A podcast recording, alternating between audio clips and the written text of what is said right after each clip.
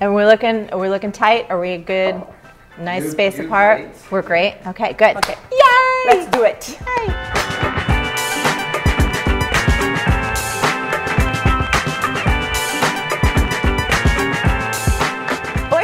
bom? Eu sou Rafa Capai e esse é o Vamos que Vamos Convida, essa série aqui onde eu converso com gente foda que me inspira sobre assuntos que nos interessam. Na verdade, desculpa muito, muito, muito esfarrapada para conversar com gente incrível com você participando daí. E hoje, hoje eu tenho uma convidada muito, muito especial. Estou muito feliz de trazê-la aqui para vocês. Marie Folio. That Thank you felt so so much. good. I couldn't understand it, and I loved every word. Ah, thank you so much for having us here. I'm so grateful and honored and humbled to be able to talk to you, to chat with you, and also to be able to show um, all your amazingness to my Brazilian audience. It's my pleasure. Thank you for coming. Thank you. Um, I talk a lot about you, but I know they would like to hear from you, your story. Yeah. Could you tell us uh, what brought you here to this day? Yeah, so I'll try and give the shortest version I Yes, can. yes. So when I first started my career, I was on Wall Street on the New York Stock Exchange. And, you know, it was an amazing place. It had a ton of energy. You couldn't even sit down. And that was really a good fit for me because I'm the kind of person who has a lot of energy. But I was there and people made a ton of money. Um, but honestly, they were spiritually bankrupt. You could tell. Even though they had huge bank accounts, they were not happy with their lives and they were living for these two weeks of the year when they could take vacation. That's all they could talk about. And I remember feeling in my heart and hearing this little voice that said, This isn't what you're supposed to do. This isn't where you're supposed to be. And it was really a panicking kind of moment for me because you know i grew up in a very kind of working class neighborhood in, in new jersey and my parents always worked very hard. And so i felt this sense of unease because even though this voice was saying this isn't what you're supposed to do the voice wasn't telling me what i was supposed to do. Mm-hmm. So it was like a lot of uncertainty and I think many of us can feel that way when we don't know who we're supposed to be in this world. And all I had were some clues about what I was passionate about. I loved creativity. I also loved business. I used to do art as a kid. I liked dance. I liked all of these different things, but that didn't really help me figure out what a career could possibly be. So I went on an odyssey and I worked um, in magazine publishing because that was one idea I had about how to combine business and creativity. And I was working in the ad sales department at a very big magazine. And I was excited and happy and it was wonderful. And then about six months in, I started hearing those same voices again. And I started getting that panic like, if I'm not supposed to do this, well, what am I supposed to do? And time was going by. And I don't know if you've ever experienced this, but you feel like time is passing so quickly and everyone else is getting ahead, but you're kind of stuck. And uh, one clue that I realized was I didn't want to become my boss. That's, that's such a good tool to apply in your own life. Yes. So, kind of seeing this path ahead and going, okay, well, if I don't aspire to become her, well, why am I doing this? I, I need to keep going. So, I tried the editorial side of magazines, which I felt, well, maybe that's more of my creative side coming out. Maybe I'm still too leaning on the business. And so, I got a job in the fashion department uh, at a magazine that's called Mademoiselle. No longer existing, but it was big back in the day. And I was there and I was excited and I'm going to fashion shows and I'm working with designers and I'm like, okay, this has got to be it. I'm so thrilled. And of course, that voice came back and I was like, like I was really starting to feel like a loser. I was starting to feel like there was something wrong with me. You know, why can't I seem to hold down a job? And I was valedictorian of my graduating class. I'm like, this is not making sense at all. Thankfully, I was on the internet probably one I shouldn't have been. And I stumbled upon this article about life coaching. And this is back in the year 99, 2000. This is when that career was like non existent. And the article was talking about this new profession that was starting. And when I read this article, something in me lit up like never before. Hmm. The rational part of my mind was like, you're 23 years old who in their right mind is going to hire a 23 year old life coach? You haven't even lived life. You can't even hold down a job because you keep wanting to quit. But something in my heart and my soul opened up. And I couldn't deny that feeling. I went home and I signed up for a three year training program that night. I went back to work during the day. And about six months later, I got a call from the HR department and they wanted to offer me a promotion to Vogue magazine. So that was my fork in the road. Hmm. Do I stay and take the steady paycheck and have the health insurance and you know this kind of path in this prestigious world, Yeah. or do I quit and try and do this weird life coaching thing, which I have no idea how to do?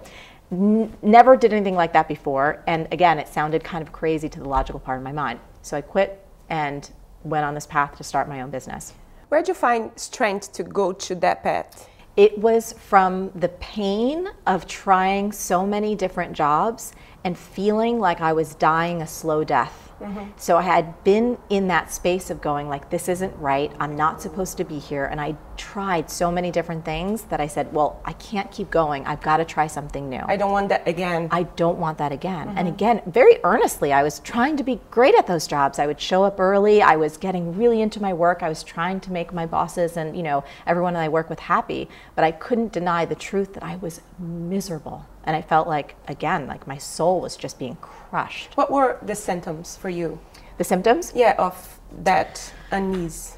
For me, my intuition speaks very loudly as a voice in my head. And it was just constantly kind of screaming, hmm. going like, this isn't what you're supposed to do. And that voice would get louder and louder. And I would just, I'd want to leave, I'd want to cry. I would almost feel like I wanted to crawl out of my skin. And honestly, I felt a lot of shame mm-hmm. and I felt a lot of guilt because I was grateful to have a job, and I know many people want a job, they need a job, and I understood that perspective. But at the same time, I said, I can't do this my whole life. I can't. Mm-hmm. So those were some of the symptoms for me. I know that part of your life when you have two, sometimes three jobs yes. to make that coaching yes. career uh, to, co- to take off. Yes. And um, I know a lot of people uh, that are watching us right now, they have that. They can make their business run the yeah. pace they want it to be, yeah. but they sometimes are um, juggling against so many things. What made you stick with your own vision? Okay, so this is really important because I didn't have my coaching business work right off the bat. I had multiple side jobs bartending, waiting tables. I cleaned people's houses, I cleaned people's toilets, I did fitness, I, I did mm-hmm. so many things for seven years. And I actually, before we talk about what made me stick to it, I want to share a statistic that I recently learned, and I think this is so instructive because a lot of people feel shame about that. They feel like they're not a real entrepreneur. Yes. They're if, not real art- artists. no, well. they're yeah. not real artists. They're not really doing it if they have to have side gigs or side jobs or a full on day job. Yeah. Here's what I learned there was a study done here in the States they studied 5,000 entrepreneurs over a 14 year period, and they found that those who had jobs while they started their companies, they have day jobs, they have side jobs, are 33% less likely to, to fail. Mm-hmm. Less likely to fail mm-hmm. because they have that. And I said, you know, isn't that amazing? More yes. people need to hear about this. It was my truth. And if you've ever heard of Spanx, you know who Sara Blakely is? Mm. So she's the American entrepreneur. She's like our first female self made billionaire. She was working selling fax machines for seven years before anyone said yes to her idea. Mm-hmm. Seven years. And you know the company Nike, right? Mm-hmm. Phil Knight, that founder, he worked for six years as a CPA while he was kind of hustling on the side, trying to build this shoe company that's now become a $25 billion, you know, worldwide behemoth. Mm-hmm.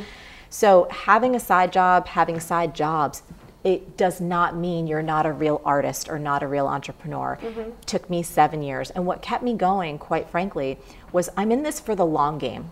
And I think a lot of our culture, especially now with technology, tries to train us to want instant gratification, mm. right? Instant messages. Somebody has to reply. You need, you know, if you don't get this right away, it's not working.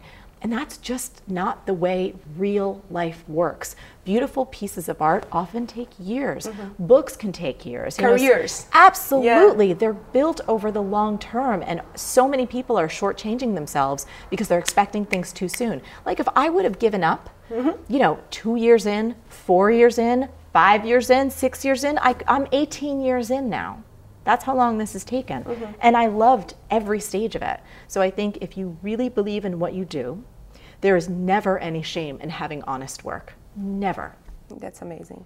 Uh, did you have a turning point, like a moment when you thought, okay, now it's going where I wanted to go? Well, there was a turning point when I was teaching dance, I was teaching fitness, I was still bartending, and I had my coaching business going. So I had a lot of plates in the air. But financially, the coaching business was starting to get enough consistency and enough momentum. And I really took a step back and realized if I want this thing to grow to the level that I think it could grow to, I need to really focus. So another jump. Exactly. So it was another jump. And it was terrifying. Mm-hmm. Like I had no idea if it was going to work. But what I told myself, it was based on something my dad taught me when I was young. And he said, you know, I've never opened the newspaper and not seen a help wanted ad. He's like, so even if you go and mm. make this leap and it fails, you can go back and get another job and start building something else again. Like as long as you're willing to work and you're willing to be scrappy and you let go of your ego, you will be able to make it. So when I made that jump and really let go of earning money from dance, because I dance all the time, I love dancing, but let go of earning money from that part of my career, um, stopped bartending and really put all of my attention and energy into the online portion of my business, that's when things really took another jump for me. But it wasn't fast, it was just a whole shift in kind of my lifestyle and my ability to just do 17 things in one domain rather than five, five, five, five, and five. How long is B School now? It's 10 years? This is our ninth time doing B School, and we have just about graduated 40,000 students. Oh my God. From 130 countries. Oh my God. Um, across 160 different industries. And when did you have the idea? When was it? So, when I started my own coaching business, I had no idea about entrepreneurship. And the online world, it was just embryonic. It was just beginning. So I was hungry, as I still am, to learn everything I can about how to do this thing online. And so I would go to online conferences, I'd go to business seminars, I'd read every book I could get my hands on. Now, when I went out to these conferences, most of the time, there were all men on stage. Right? And I kind of had that echo from my days on Wall Street where mm-hmm. it was mm-hmm. all men and just me. And so that was not okay with me, number one. But what was more important was the messaging. And when I was in sitting in these seminar seats and, and watching these people on stage, the message was, you know, customers are nothing more than like numbers on the bottom of your balance sheet, and how can we extract as much profit as possible? And it just felt really harsh and soulless. There was nothing about values or integrity or making a difference and all of these things that were so important to me. Mm-hmm. And it just felt like a huge disconnect. Not to mention the experience of learning. There was no fun, there was no humor, there was mm-hmm. no laughing. The aesthetics of the actual materials, it was like difficult to get through. And I think for those of us, you know, if you don't have an MBA or if this kind of material doesn't come naturally, it's intimidating. So to not have the experience be enjoyable is just another hurdle. Mm-hmm. So I thought to myself, you know what? There's a real hole in the market. Um, and I also had a lot of women at the time asking me questions like, "How are you building this coaching business?" I was also, you know, teaching a lot of health and fitness. They're like, "How are you doing this? How is everything working?" And I would share with them that I understand the principles of marketing. I understand the principles of sales, and I'm constantly testing and trying out new things. So that's when the light bulbs went off, and I thought, you know what? I am not sharing all these things that I know that could legitimately help people just like me who want to start something, you know, from their kitchen table or from their back garage, who don't necessarily want to go out and get an MBA, who don't necessarily want to go pitch, you know, venture capitals, you know, that's not necessarily the route they want to take, but they want to do something they believe in and they want a route to do it with integrity. They want clarity, they want support, and I felt like I could deliver that, and that's what we built. How long it took for you to to create the- Gosh, that's a great question. The idea came in a download, but everything takes time. And I think it probably, the first initial one, you know, took anywhere from like nine to 10, 11 months to kind of pull together. But, you know, the first B school, maybe we had 200 and something students, which I was enormously proud of. Mm-hmm. I was mm-hmm. like, oh my, yeah. I was doing cartwheels. But that version of B School, a lot of the core ideas are still there, but it has transformed. You know, every year we improve it. Mm-hmm. So it probably took um, nine to ten months to get that first one together, and then we just kept iterating. Every time we would have a class come in, we're kind of maniacal about having feedback come in and then mm-hmm. taking that feedback and using it to make the program better.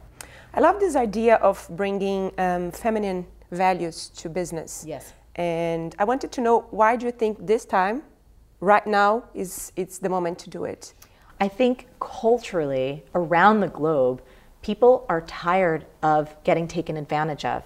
They're tired of being lied to. They're tired of having things feel so hidden and also of having things be very disconnected. I think the days where this is your work and this is your personal life mm-hmm. are over. So there's more of a blend that's happening. And I think with so much distrust with big corporations, you know, in the States we had Enron, where so much corruption inside, and uh, with the crash of 2008 and so many people's retirements and the financial markets crash, and all of that had to do with a lack of value and integrity and transparency. People, basic human values, right? Basic human values. Mm-hmm. And I think the strength of the feminine, you know, in terms of leading with empathy and compassion and transparency and wanting everyone to win, mm-hmm. wanting the businesses and the community and the planet, like having all of those work in in like a nice symphony where no one it's not like I win you lose or you win I lose. It's how do we lift everyone up? And I think uh, in the world right now it's something that's sorely needed and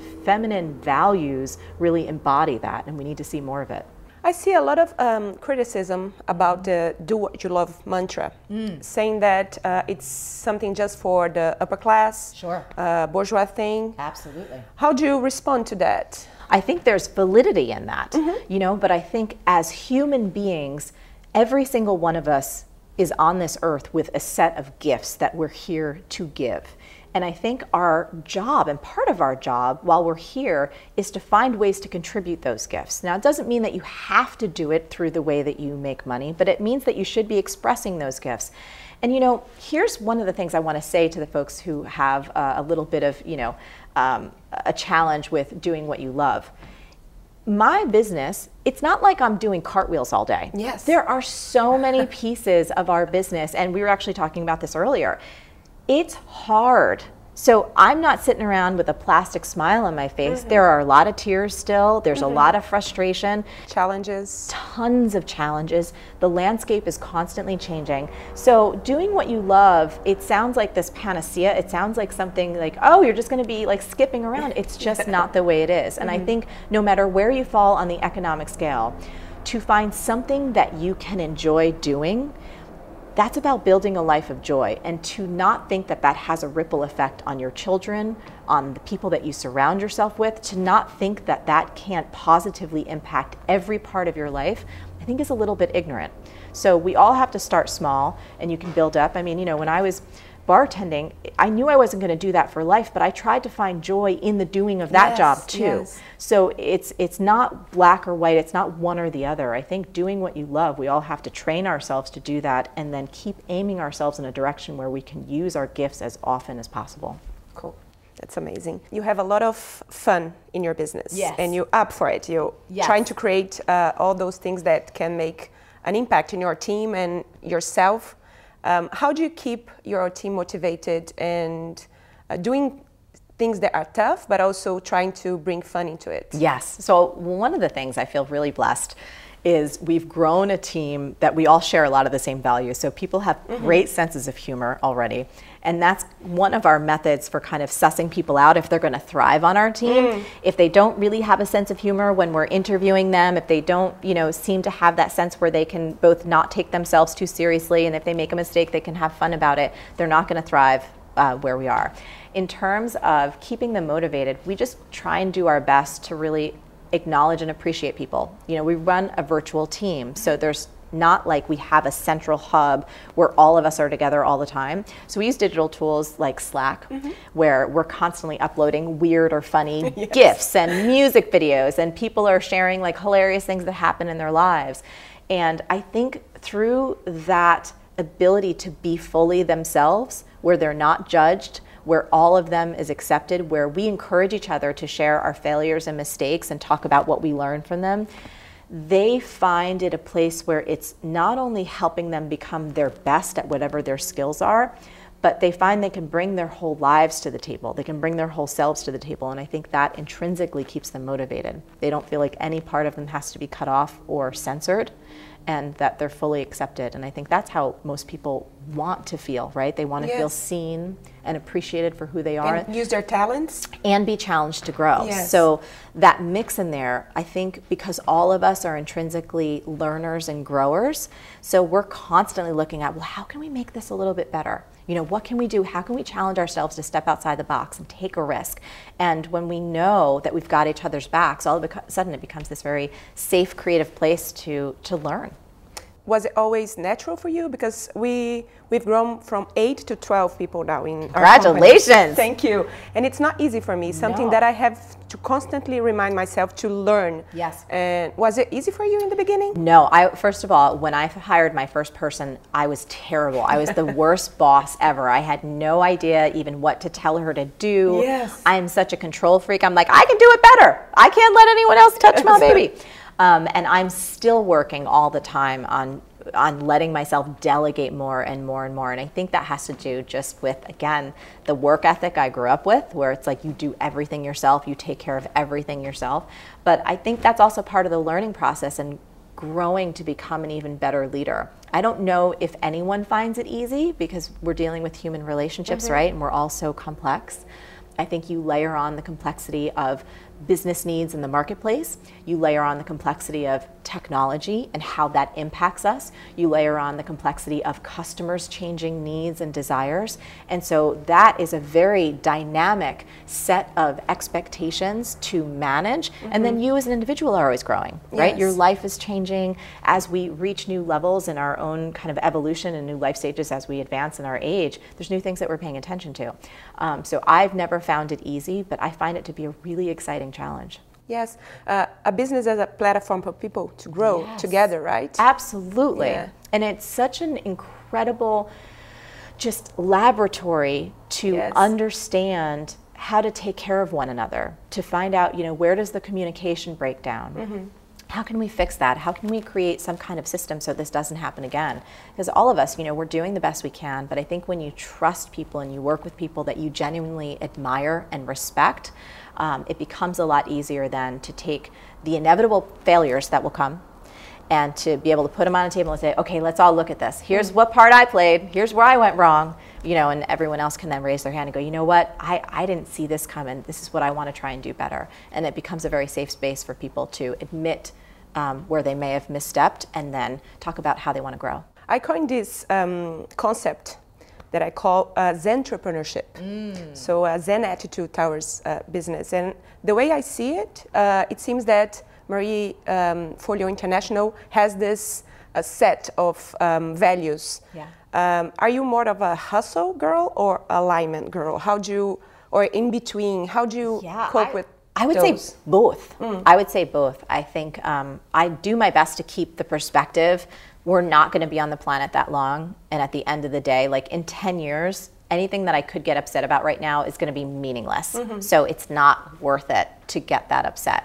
At the same time, I want to squeeze every bit of juice out of life that I possibly can, and the people that I work with, we're all like hungry. You know, we're scrappy and we mm-hmm. want to be the best and we want to do the best. So I think it's a dance for us. I think it's a dance between absolutely challenging ourselves and like pushing it right to that limit.